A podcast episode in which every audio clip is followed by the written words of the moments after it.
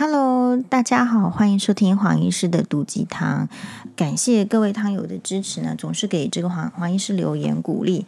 那黄医师呢，今天要来做一个广告，不是说要夜配，而是黄医师呢，今天的 YouTube 频道会上一个黄医师殚精竭虑啊，就是已经发，已经超出，已经 Beyond Beyond 英文这个字母就是这个这个用法，已经超出我的。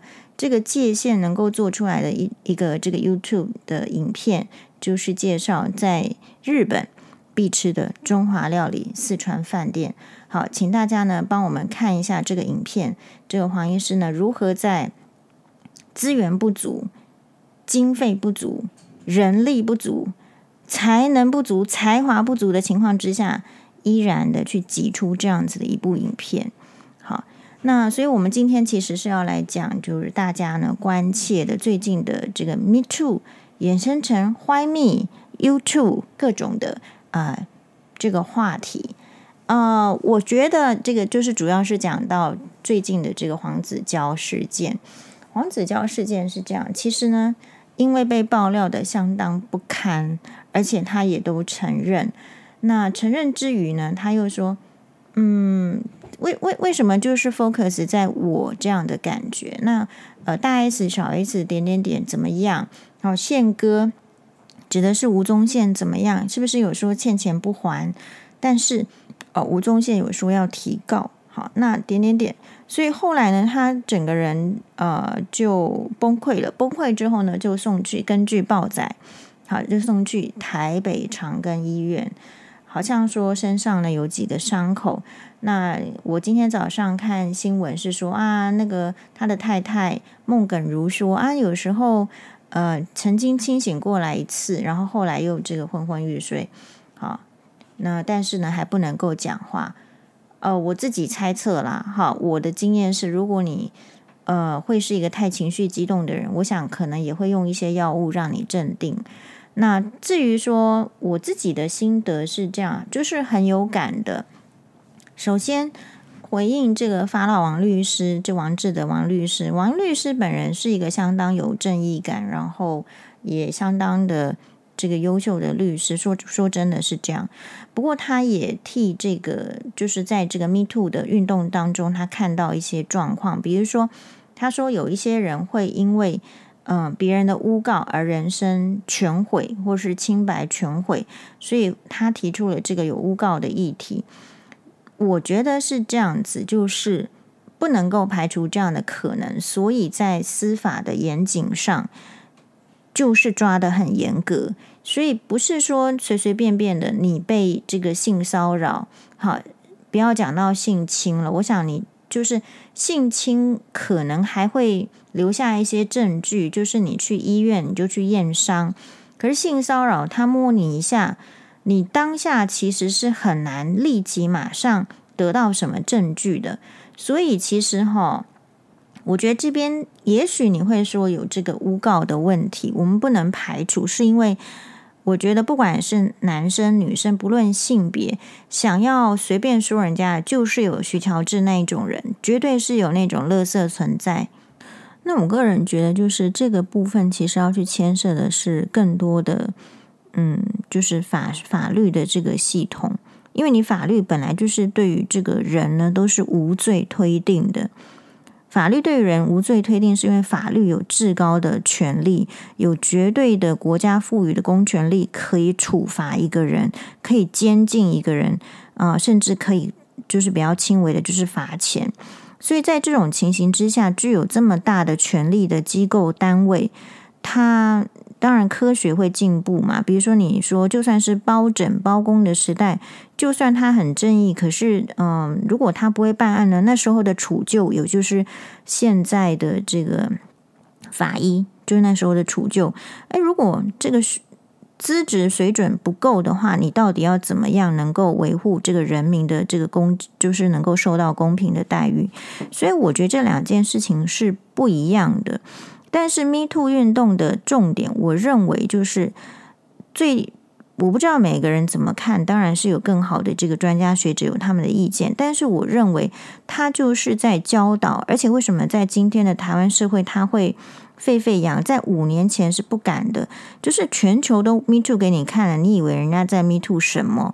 可是到现在五年之后，台湾才可以。所以我一直说，台湾在文化上其实有一点就是跟不上全球了，有一点是反而是有点保守了。你真的仔细去看哈，就是中国的现代剧，可能以后我也会看看。就你要比较，我一直觉得台湾在这方面相当的传统。因为不传统，无以无以维护一些既得利益者的这个权利嘛。什么叫既得利益者？比如说在 Me Too 里面，就是你看到他，我觉得很有意义的是，为什么他会发酵？因为他就紧接着台大经济系学生的这个选举，然后就是口出狂言，然后说什么女生怎么样，A 罩杯以下要上什么军训课，男生怎么样？就是你那个瞬间，经由这个台大经济系学生，我们社会认定的台大经济系学生是怎样呢？必然是从小到大是很会读书的。你很会读书，然后性平教育你应该也读了吧？结果读了书之后变成这样，会这样？难道不是因为教育？不是因为教育的话，那因为是什么？他不是受到了最好的教育，他为什么讲出这样子的话？不就是社会氛围让他敢这样讲吗？所以黄医师早早就已经体会到，就是社会氛围是相当重要的。因为我确确实实是那个草民，就是我是生活在这个社会，而且不是在社会的生活的金字塔，我们就是在那个底层。底层的话，社会风气非常的重要。在社会尖端的地方，其实风气没有你想象的那么重要，是因为。尖端，他不是在那边修身养性，在那边讲道德，他有时候是在那边比钱、比影响力，那个是他们生活无聊的人生里面赖以就是哎引起一点这个火花的一个一个氛围。我觉得那又不太一样。可是对大众的人，因为我们并没有那么多钱去追寻什么快乐，比如说我们要出国一次，要追寻一下那个旅游的快乐。说实在。也是要买勒紧腰带，然后今年就存就没有那么多存钱了，就是这样子。我们一般人过的是这样子的人生。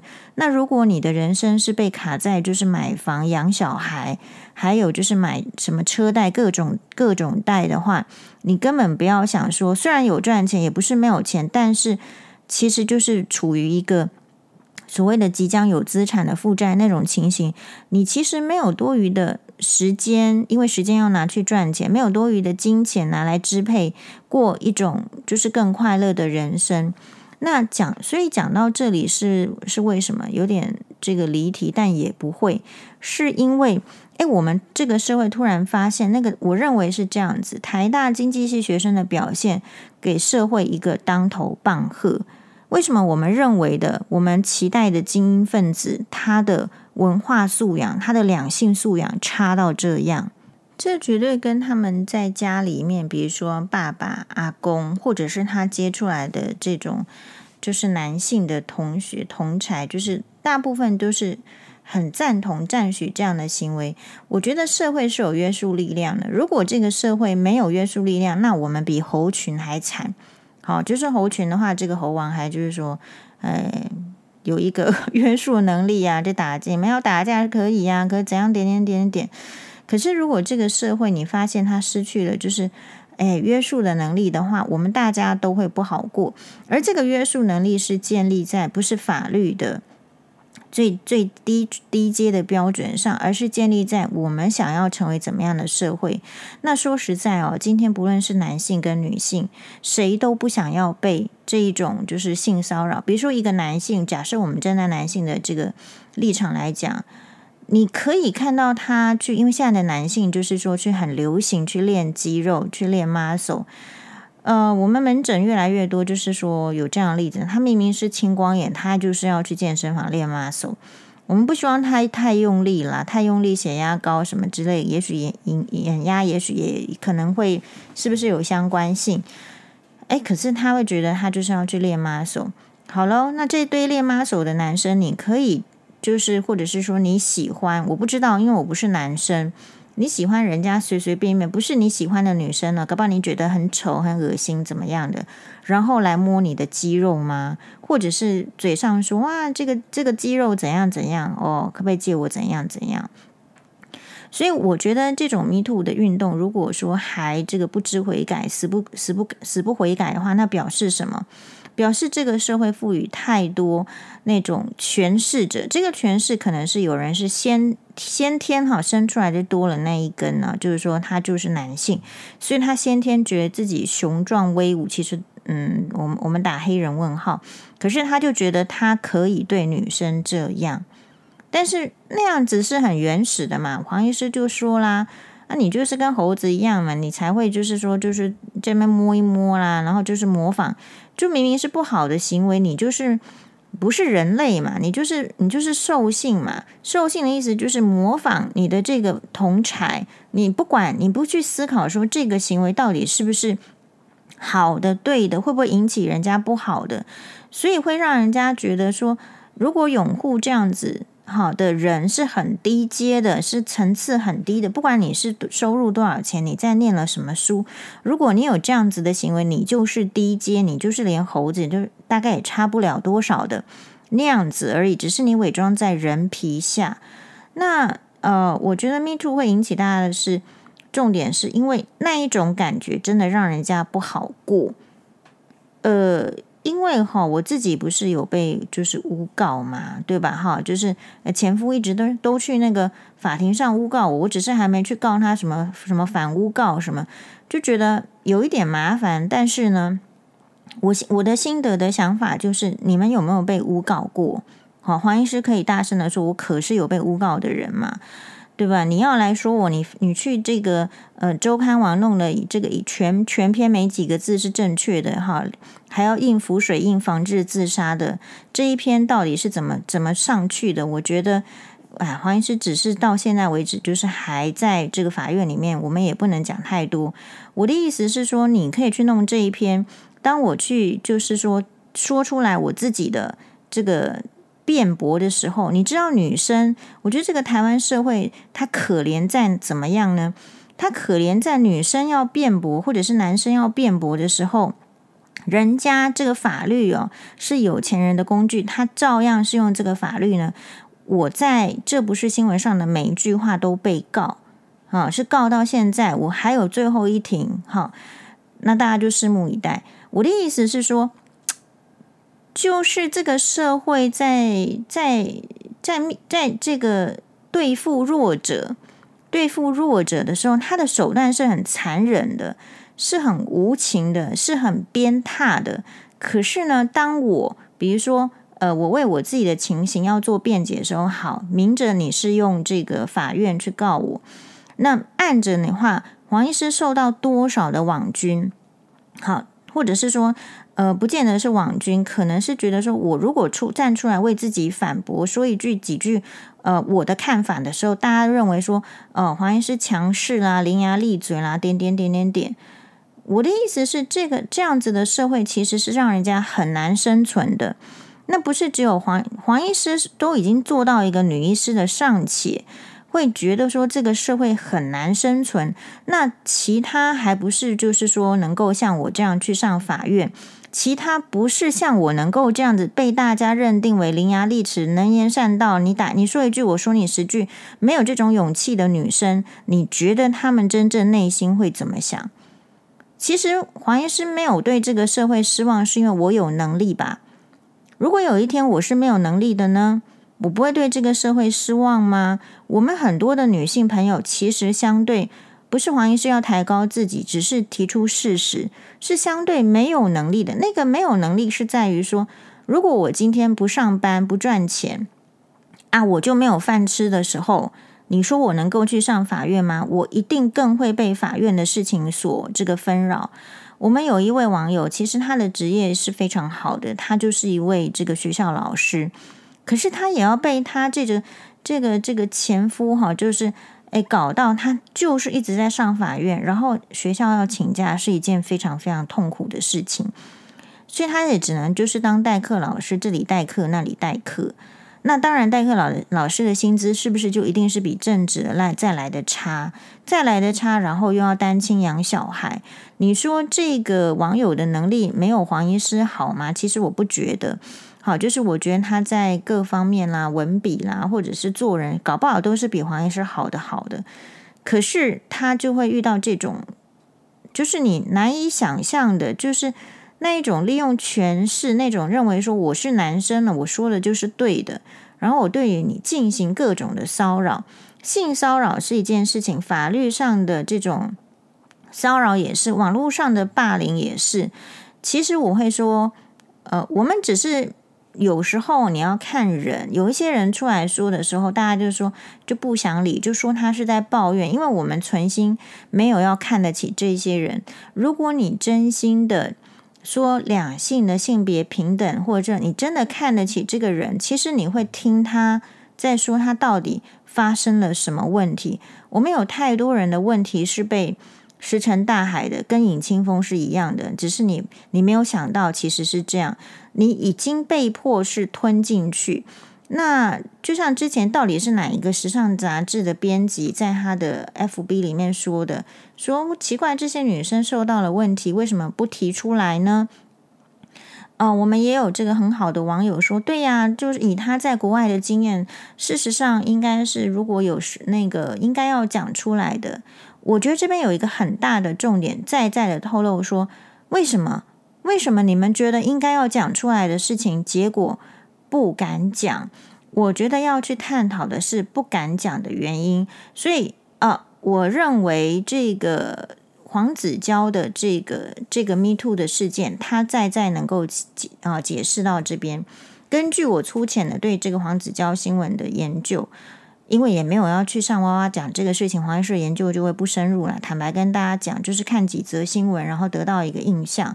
所以，如果你有其他更深入的想法，那就是就是我们 keep open minded，我们必须要互相的提醒自己，就是 open minded，就是打开这个心房。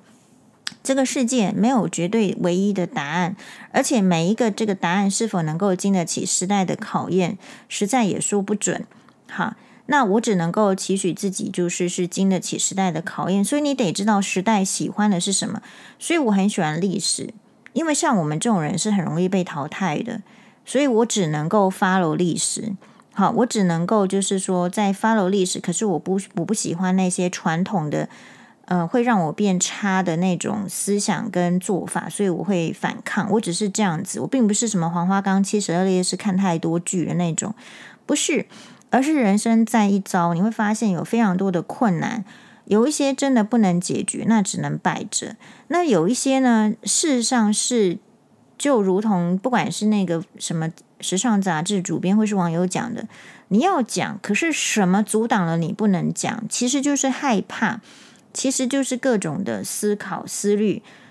黄医师会说被被人家问说哦，比如说像昨天被一个网友来我的这个粉砖呛啊，他不是呛，但是我觉得其实他就是呛，他可能觉得他不是呛，他的意思是说，嗯、透过黄医师在新闻哇哇哇节目的发言，他才知道原来这一代的媳妇是怎么样想的。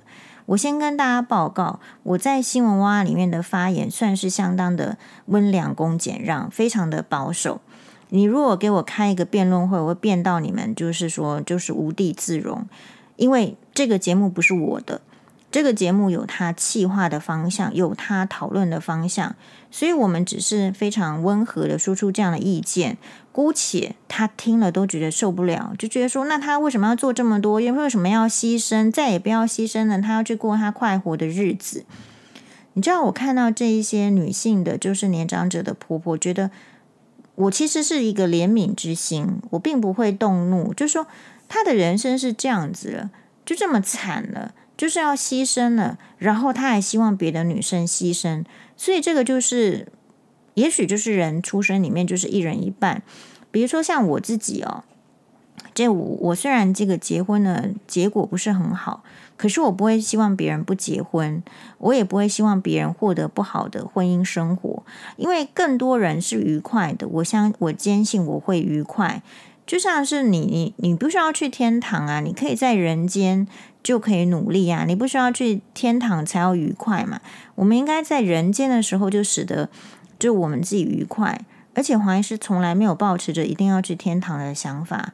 好，我觉得我去地狱也可以成佛的。好，就是要有这样子坚强的决心嘛。好，所以跳回来，为什么大家会说不行？然后从黄子佼的身上，这这个故事可以看到，你看哈，他自己说的，在这个 MeToo 事件爆发之后，他终日惶惶不安。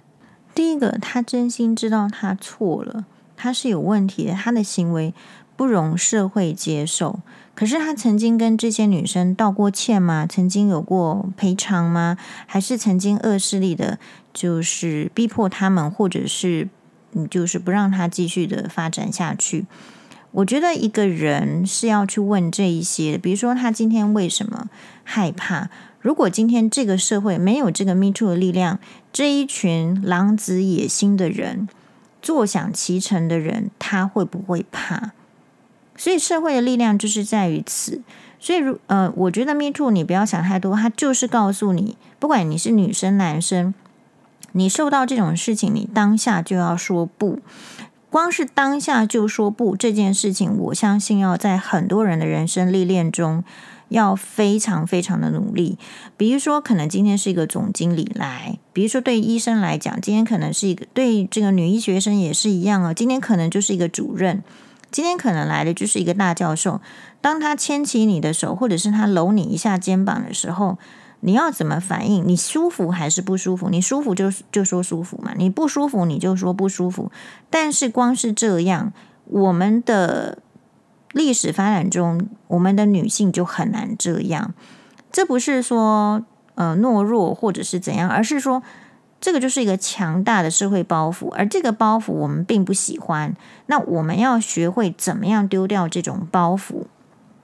好，因为黄医师呢一边这个录 Podcast 一边弄 YouTube。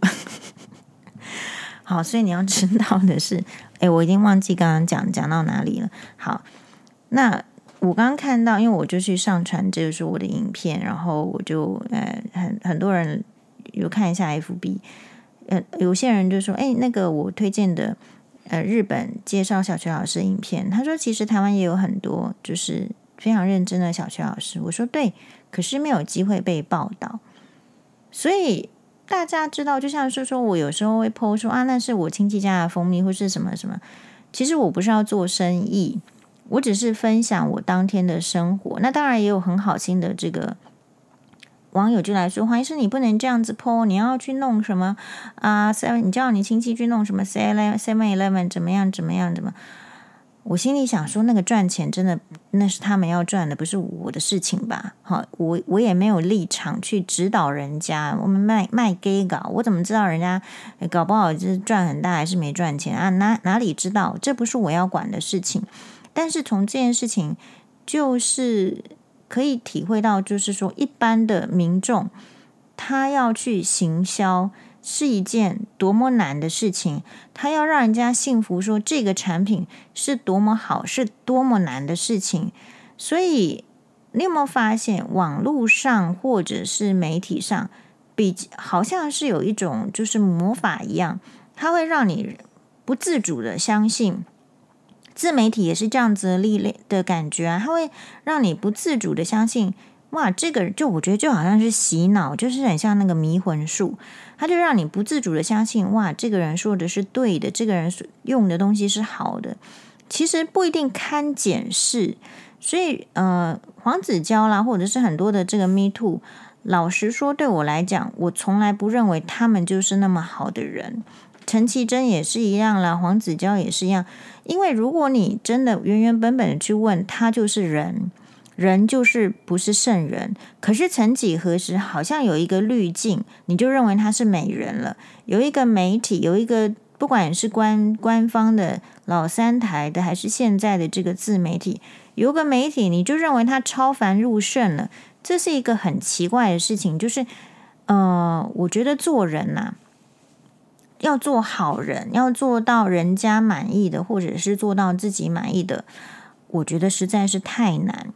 而且你要有足够的呃精气神去修炼自己。所以那些修道的，好去去会修道什么，去去出家了，去做这个道姑了，好去这个嗯呃教堂了，就是那个修炼自己是要很难的，是搞不好为什么难？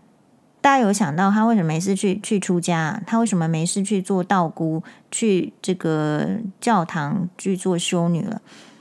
那就是因为如果他不摒弃这个世界，不抛开红尘的话，难道一个不行？难道一个不行？难道他想要静下心来念佛法都都很难？好，比如说为什么弘一大师李叔同他这个。这个做的好好的，为什么？就是真正有才华，能够抛弃到一切，然后去出家的，我看这世界上没有几个嘛。好，而且就是能够悟道的就没几个，一个是释迦牟尼佛嘛。好，真正就是家里有钱了，然后再去出家的，真的没几个。释迦牟尼佛一个，还有就是民国初年的李那个李叔同，好，就是本来是翩翩公子，后来去出家的，就是能够真的。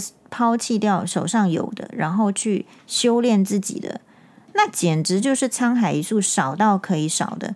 大家有想过这样吗？所以那表示什么？表示大家可能被动的，或者你说没有智慧，或者说没有那个缘分，本来就是没有在修炼自己的人比较多。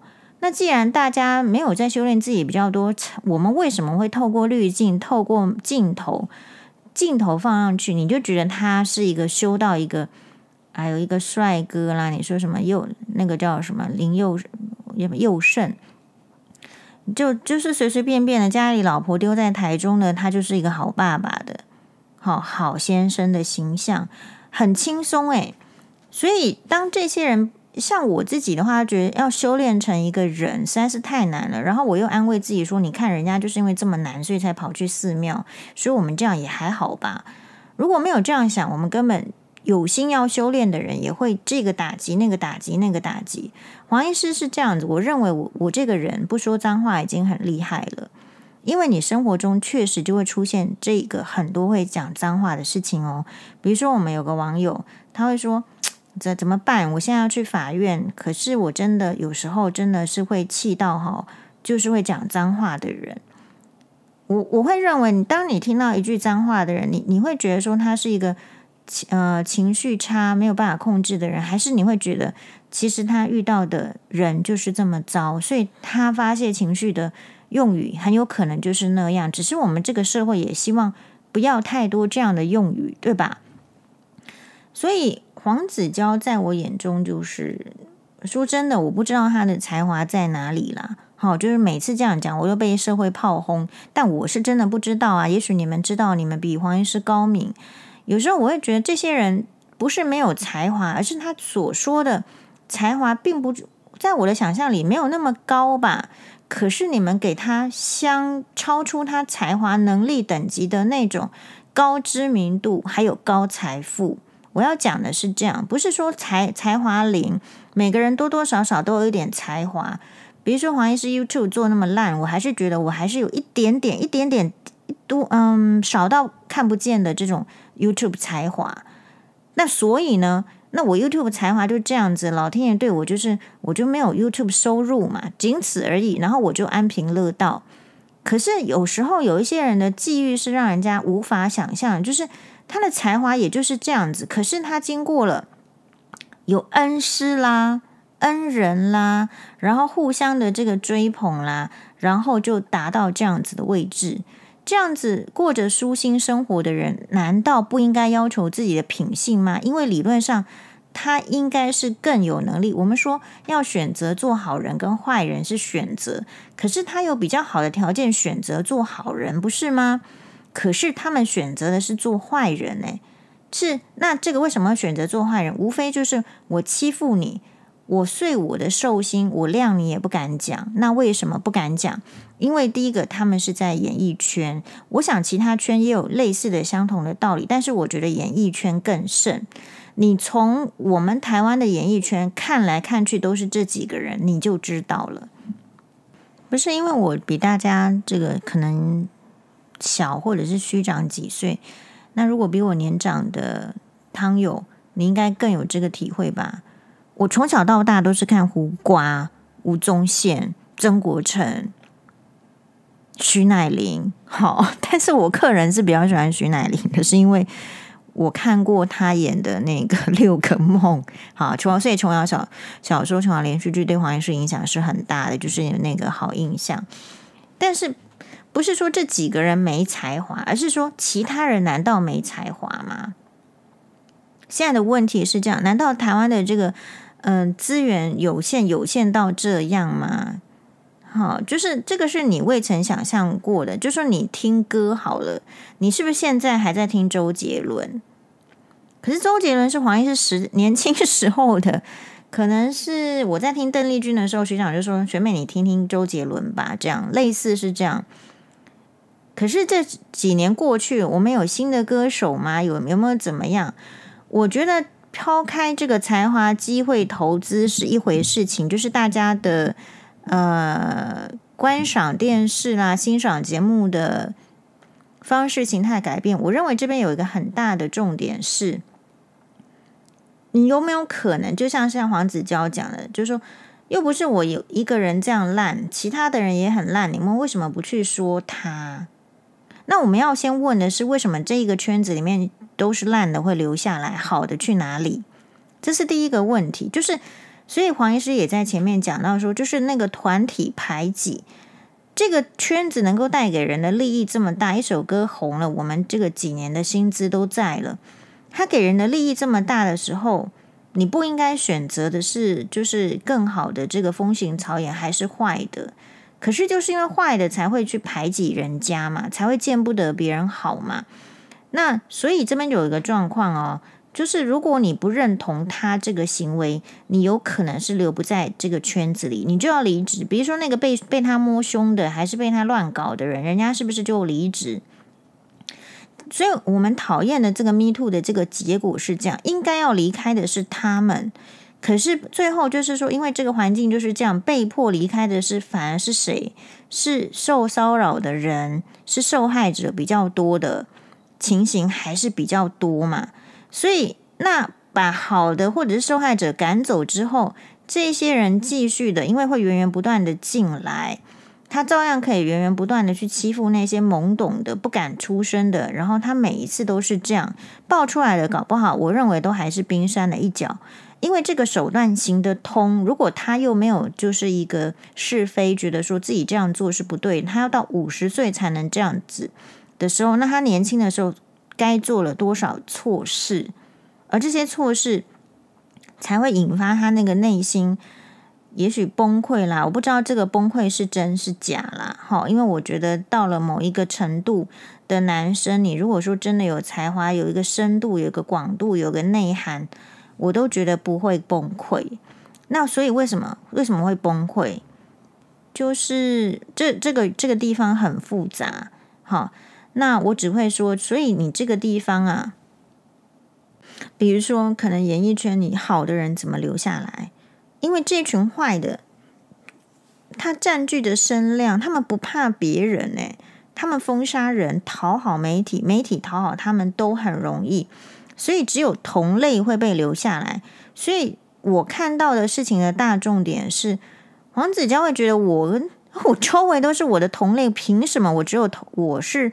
这样的遭遇，不是说我是魔，他们是神，所以我这个遭遇我就可能心安理得。我被我被这个雷劫叫心安理得。他现在的做法是，他的想法是很人性的、很一般的。啊，我们都是同类，为什么只有我？好，那有网友是觉得是说啊，就是哎，可能我是觉得。觉得说黄，他是说黄子佼有什么，还是有认真的这个道歉？我是觉得事到临头了，道歉的心可能还是有的，因为毕竟也不真的是坏到一个不行，可是可能没有到那种就是真心实意，因为我觉得真心实意的道歉大概不会是演发成内心的这么大的冲突。你知道，我认为黄子佼如果真有崩溃，内心发生这样子的冲突，我认为是因为他从头到尾都认知错误。认知错误的意思是说，他以为可以的事情，原来在这个社会不行。原来他觉得可以只手遮天的事情，会在他老了没有力量的时候被变出来，然后他现在无力反抗。他有没有曾经一丝丝的想法，就是说？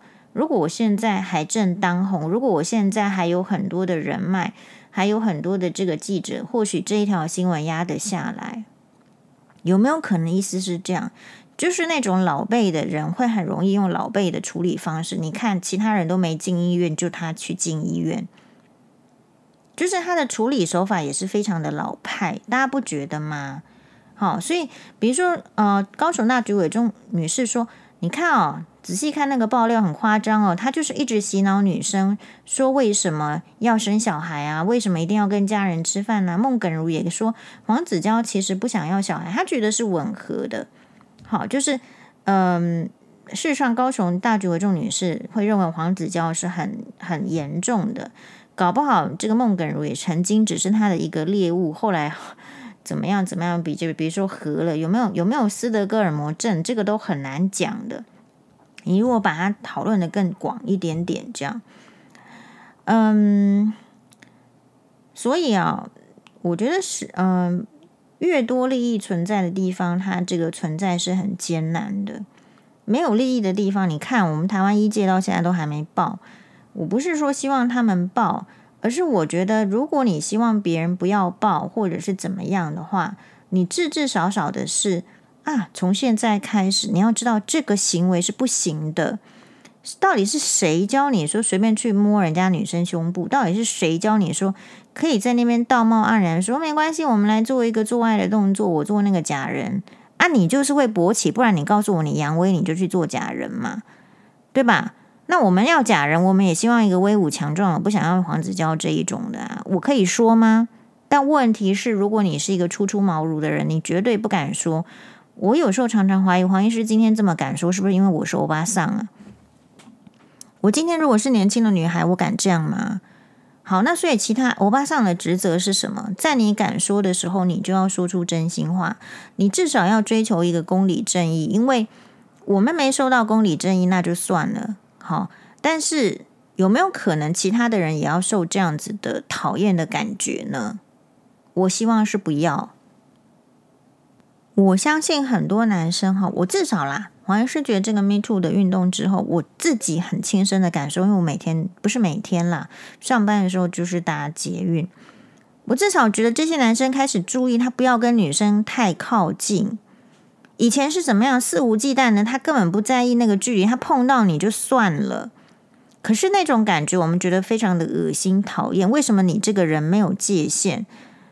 理论上，我认为每一个国家的人，他喜欢的那个界限距离是从小教育出来的，所以我们要开始教育，不是吗？如果你你未曾感受过，那我们就告诉你说我们不喜欢，那没有错。我认为就是还是会有，就是像许兰芳这种女人，就是发生一些事情，他会用污蔑的，好反过来的这种，对。可是你看他是不是现在在演艺圈还混得下去？就是这样子啊，好，所以，嗯，我觉得这些 Me Too 的运动对于诠释者的运动啊，你不要小看它，它是比较呃低的权力者，就是说相对嘛，因为权力就是你要当他讲权力讲阶级的时候，就开始有一个高低，他这个是在下位者的一个很内心不满的爆发。台湾人其实很少这样，所以你看别人都在 Me Too 了，我们五年之后才这样，那表示什么？表示我们的忍耐到一个极限，我们对任何事物的忍耐都到一个极限。好，黄医师也是在忍耐，每天都在忍耐。好，所以大家已经受不了了。至于黄子佼提到这个大 S 小 S 的事情，还有什么具俊曄的事情，大家觉得这这个怎么样呢？我这个我的群组里面呢、啊，就是有人是说，嗯，觉得大 S 小 S 蛮衰的，没事也中箭。好，然后学妹说，哎，我觉得他自己拍裸照就拍，结果把一堆人牵扯进来，跟他的事情毫无相关，又不是别人也 Me Too，烂爆了。好，那黄妈妈更猛了，黄妈妈说话都很猛的，她讲别人干嘛？人家又没有要嫁她。然后当她送去医院的时候，说实在，哎呦。你知道最近医院事上很忙吗？好，情绪不稳送医，伤口集中在左手腕及左胸处。我们有一些这个学妹是说做贼喊抓贼，这流这这年头不流行苦肉计吧？左胸是哪招？好，我们不是没有同情心。我的意思是说，被他那样搞的女生，人家都没这样了，你搞人家了，你这样，你你是在演给谁看呢？最后还是一个程度的问题。我不会觉得犯过这些事情的人就不能原谅，但是需要一个深刻的反省期，不是叫你去医院反省，诶，不是叫你去医院搞这个医护人员，诶，你知道其他生病人有多需要床位吗？一床难求，诶，好，你怎么会这样子？哎，那你你觉得那个记者去把那个长庚医院急诊门口挤在一起，对其他病人的权利，你觉得怎么样？好，当然他也是人呐，他受伤的时候他也要去医院，是没错。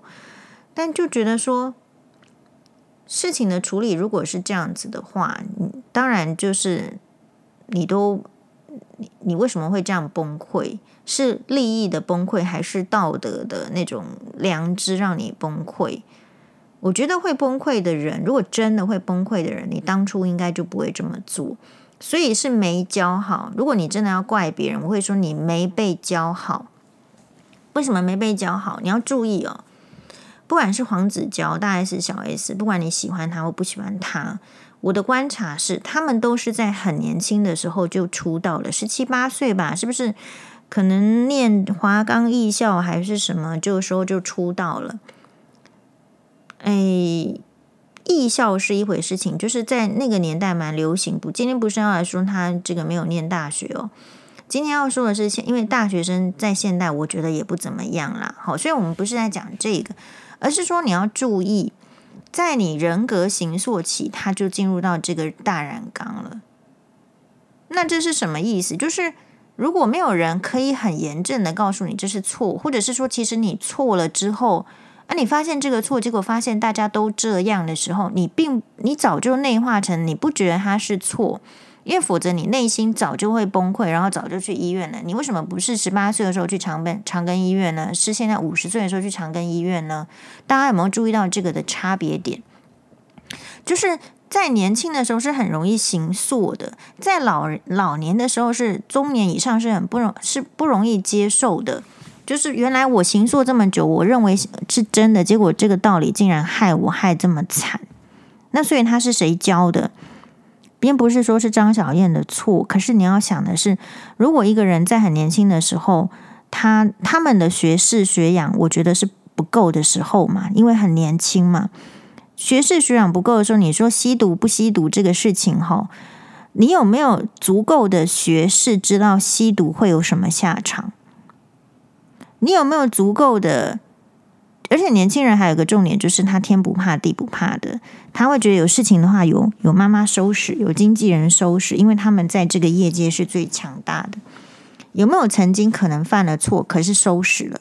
而收拾的理由是因为这个是我的摇钱树，我要继续摇钱下来，所以这个人的人生也就被毁了几十年。当然，我这句话的意思是我没有推断大 S 或小 S 有任何吸毒的状况。而是说，他们就一直会被说吸毒。那你知道，这是一件很厌烦的事情。那如果你要去说这个吸毒，你要去想的，你要开始防堵的，是我们怎么样让年轻人不要去吸毒？年轻人真的有足够的知识，知道说，呃，吸毒会带来什么结果吗？身体的损害，因为年轻人的身体是最好的，他根本不觉得自己身体。有可能会坏掉，像像新猫爸都会觉得自己身体是会坏的，而因为真的会生病。可是如果是一般人，像黄医师年轻的时候，根本也没什么生生过病的。我们怎么能够想象说做哪一些事情，哎，好像没这么厉害吧？好像只是个烟吧，还烧一下，你就觉得对身体有很大的损坏。然后他会在呃，可能去看他周边的这个。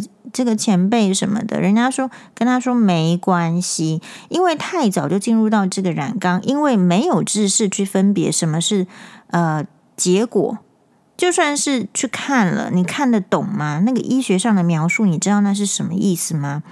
就是这样有多用心的带领，然后要有其他释放的压力的做法，才能够不去，还要就是没钱呢，才会不去吸毒嘛，对吧？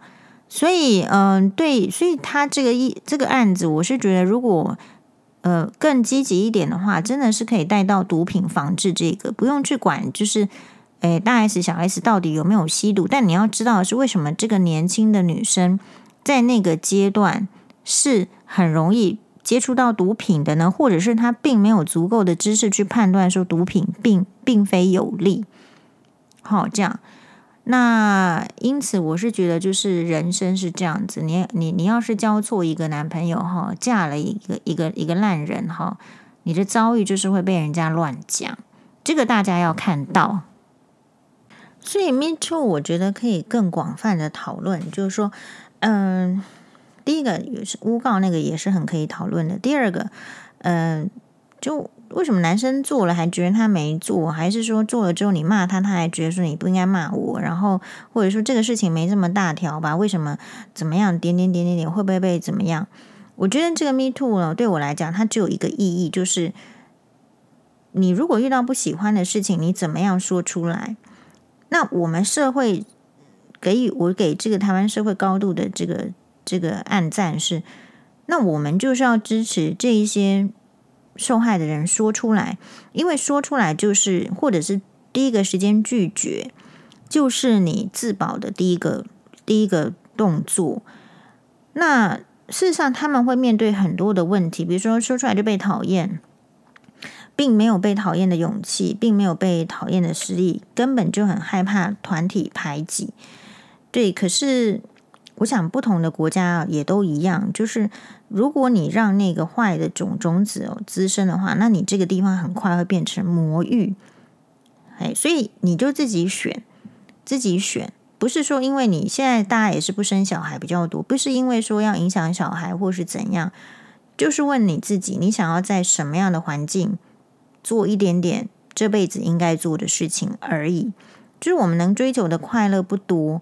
所以我们要把那些损害啊的事情尽可能的减少，好，就像是说我们没有办法做呃很多的运动啦，好赚很多的钱呐，会吃很多的东西，那我们至少是不是可以主动的、被动的将这些讨人厌的这个感觉、恶心的感觉，把它减到最低，就这样而已。那最近的这个广这个广末凉子啊，就是四十四十出头岁，跟黄医师年纪差不多的。很早也是一样，就出道的这种偶像女偶像出身，然后现在是受欢迎，有很多的剧啊，哈的这个广末凉子，她也出现了这个外遇。那她呢，因为第一时间没有承认，可是第二时间承认了，然后又手写一个字这么漂亮的这个道歉信，结果好像有点转转转的风向，在日本那样子的一个不伦你就死得很惨的国家，可以稍微转风向，那也表示日本有一点在改变。好，就是说啊，他婚姻这样子啦，他遇到男人这样子。不过，我认为更有一种呃可能性是，因为大家对广末凉子的期待也没有很高吧？大家对广末凉子的期待也高不到哪里去吧？因为他是惯犯呢，是累犯，常常是不是不是一次的这个外遇、出轨、劈腿，所以大家对他的这个期待也不是这么高。我认为我们台湾社会对台湾的演艺人员的期待其实也不真的很高，哈，不真的很高，就是说啊，好像因为从这个偏见你就知道了，哇，演艺圈就这样啦，好，就这样，嗯、容易怎么样？其实期待本来就不是很高，可是为什么会有这种期待？因为我们我们老是看到许兰芳嘛，好，或者说我们老是看到说，哎呦，他不是都卷入性侵了，怎么他还在主持什么点点点点点之类的，所以。这种是你没有去说出口的，可是你内心会种下这样的种子的。久而久之，整个演艺圈也不见得会赚到更多钱，它损害的是长远的未来。可是因为一般的人啊，看利益都是看眼前，不是看长远的，因为并没有那么长远的人生嘛。然后演艺圈要封杀一个人太容易了，如果你不跟他同流合污，他就封杀你也是有可能呢、因为就几个人在掌握那个资源而已。所以，真正有能力的、有资源的人的做出什么样的行为，其实蛮重要的，会影响到别人，会影响到整个生态。嗯、其实人人的生人类的生活圈啊，生态圈就是不平衡，就像国家之间也是一样。台湾是一个这么小的国家，也是要被人家拿捏在这个就是鼓掌的嘛，是吧？那你说中国很大，那它也没大到可以去拿捏别的国家嘛。所以生态圈就是很有意思的。那你每一个人都要做好自己的角色，我是觉得这是本性。不要就是你，你可以无意中欺负了别人，但人家说的时候，你就要开始思考说：啊，我这样是对的吗？那黄医师有我跟大家分享一下，就是就活到这把年纪，我的心得是，嗯，其实就像我一开端讲的，我觉得人的水准没有很高啦。就是高水准的人，我们不一定会遇到。好，不管是你的朋友，或者是还不见得是你自己水准怎么样哦。不过大部分是，如果我们比如说很简单的道理，我们赚不到那么多的钱，其实我们就遇不到那么有钱的人，很少，很很少有机会。那可是品性这件事情是另外哦，就是说我的品性是低的，我。可能遇到的就是低的品性的人，还是高品性的人，或者是我的品性是好的，我就是遇到低品性的人、高品性的人，这个又有点取决在你处于什么样的圈子。我个人对 Me Too 是这样，就是我比较赞同的是，嗯、你有问题，然后你自己说，呃，然后我们没有，我不，我不会去为谁发发发出什么 Me Too，因为我不是你。当我不是你的时候，我没有办法说的很准确。其实我们的粉专哦，也常也会收到一些信，什么样他怎样怎样，我从来没有一次替他们讲话过。不是说不讲话，而是说这是我对于人性的了解。就你不要想要利用别人来替你讲话。这里讲了利用也是不好意思这样讲，因为暂时想不到别的名词，而是说。你遇到的事情，你一定要试着自己解决一次，你才不会遇到第二次。如果你第一次都没有办法试着做，然后第二次再做得更好，第三次做得更好的时候，其实你人生 always 会遇到这些问题。所以我不会去帮那种你，你要帮我怎样啦？好，怎么怎么怎么之类的。好，那我基本上我不会这样做。我觉得真正的英雄是扶持别人的是英雄。好，就说，如果有一天我们真的是啊，你说刘邦好了，刘备，刘邦的儿子就是刘备，那那诸葛亮你要去捧刘备都捧刘邦了，呃，刘备是捧了起来，刘，呃，这这个呃，刘备捧得起来吗？捧不太起来。如果他连刘备都捧得起来了，那真的他也是一个英雄了。所以我认为英雄要。呃，有一个限地，做英雄的人要有个限地，就是你不是每一个人都捧得起来的。那为什么他会变成那样？就一定是有原因的。那在节目的这个这一集的最后，我还是推荐大家还没有收看《长月烬明》的，赶快找一点时间。你不要看到四十集就吓到，其实它本来是五十八集，被删成四十集。你会担心说是不是花太多时间？其实也不会，因为这个叫做人生必要的时间，必须花的。如果没有这个花，你不会透过其他的角色去思考说：哇，原来这个神是这样子，魔是这样子，原来世界的真神这么少。可是我们有太多的人伪装自己是神，然后来跟你讲什么话，然后你就听了很多。你必须看一些英雄人物，去知道说。因为历史故事比较枯燥，不是每一个人想要花时间去看一个字一个字一个字。像我自己的话，是看过高阳的小说啦，哈，还有看过一些这个历史小说。不过说实在，我年轻的时候我没有什么钱，我没有什么钱去买书的。这样说起来很奇怪，对不对？但我确实就是这样子的人，所以我就很坦诚，我不是一个看书很多的人。你知道看书呢，也是要花钱的。那你如果不要花钱，你要去。图书馆，那我又嫌图书馆的书脏，好，所以我的人生的格局在这边。那没关系，你知道你人生的格局是这样的话，你就补不足，也是有很多的好的戏剧。像我坦白跟大家讲，我不看电影，很少。其实这个社会正常的话，没有什么人要听听我们讲话的。好，就是说，因为我们可能是 nobody，好，然后我们讲话真的也没料。然后我们唱歌真的也不也不能听，诶，所以我觉得人家不关注我们是很正常的。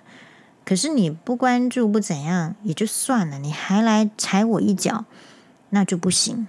好，所以每一个人的原则是不一样。我觉得这件事情是透露说，有没有可能去抓一个，就是说大家不，就是人家不会一起来踏伐，其实会去性骚扰别人的男生，他就是抱持着你不敢讲，你不敢对我对抗。你讲的时候呢，我就是再来给你泼脏水，他就准备要这样做，或者是说你预期他准备这样做，所以你就呃不敢反抗了。我觉得人生有时候是要有点义无反顾，因为其实我们的人生也没没也没真的这么多 不能失去的。你会说你不能失去名誉啦，哈，你不能失去这个职位啦。我觉得这些当然都是对的，都是让你。不敢反抗的，可是你总是有时候试一次，就是说，那你反抗了，其实也不见得真的会怎样。有时候黄医师比较敢反抗，是因为我真的看了很多我觉得很厉害的人，就是我的偶像是居里夫人，所以你不要跑到我面前来说你很优秀。比如说我的，就是我认知道，我不要说认识，我们不不认识的，我们知道很多厉害的人。所以你不要跑到我面前装厉害。其实很多人不敢反抗，或是不敢，就是即便遭受到一些不喜欢的，呃，被对待的行言语的方式，都不敢吭一声，是因为你把他抬得很高。我从来不要看低别人，我也不要抬高别人。原则，我的原则就是这样。因为我看很多动物节目，你就不要让我发现怎么你跟动物好像一样。因为我看过很多伟人，那我觉得你跑来我面前装聪明或装厉害，我会觉得很可笑。说穿了也，也我就是这样子的人而已。所以我比较能够，就是说，不是说我有勇气，我常常被被人家说有勇气，不是这样子，而是说我觉得你你没什么。好，就像我那天就是不是遇到一个笑诶，他就是他那个真的很笑哈，我有录影录录影，那很笑。就你看他。他就说：“你还敢看我的眼睛？那表示什么？他遇到的都是不敢看他眼睛，因为他是疯子。大家都避免那个正面接触。可是你有在研究动物的，你就知道，如果你敢看动物的眼睛，表示你不怕它。那我们是被社会教育成，就是说，我觉得不是那个猪哥眼去看人家，而是说，你有没有？我是那种真的。”诚诚恳恳的看你的眼睛，你在干什么？我不看你眼睛，我怎么知道你笑？诶，好，当然要看。我不看你眼睛，我怎么知道你生什么病？一定是这样子的。可是我们这个社会是教导人家说：“哎呀，你不要盯着人家看，这样子才叫有礼貌。”我觉得这边可以抓出一个分际，你都不看人家哦，久了你都不敢看了，你就觉得你自己奇怪。但是你观察一个人，你今天如果受到一个问题，你不找他的特征吗？眉毛有一颗痣，嘴边有一颗三八痣。诶，说的好像黄医师，对，你怎么不观察他？可是你这些都是生活习惯哦。当有一天你会觉得说，其实，诶，遇到事情你想要反击的时候，你发现你说不出来，你没办法描述他的特征。大家要开始练习表达。我现在在门诊啊，看这个年轻的病人，我最大的心得感想就是。老人家是话说的太多，一直说。可是年轻人是你让他说，他说不出个所以然。他自己的情形、病情都不太会描述，他哪里不舒服，他说不出来。这个是一个很大的危机。诶，你需要说的时候说不出来，然后你遇到那个状况的时候，你也不敢反驳。我想，我们的 Me Too 的重点是让我们台湾可以再往这个方向进化哦。这是一件很棒的事情，所以我们绝对支持。最后再给大家工商时间，真的那个 YouTube 频道才赚四百多块钱，我才真的是也不想赚了。可是我觉得就是做一个这个兴趣，而且我设备都买了，所以我好歹要再再做一下，好，把我喜欢的通通做完再说。好了，马丹呢，感谢大家的收听。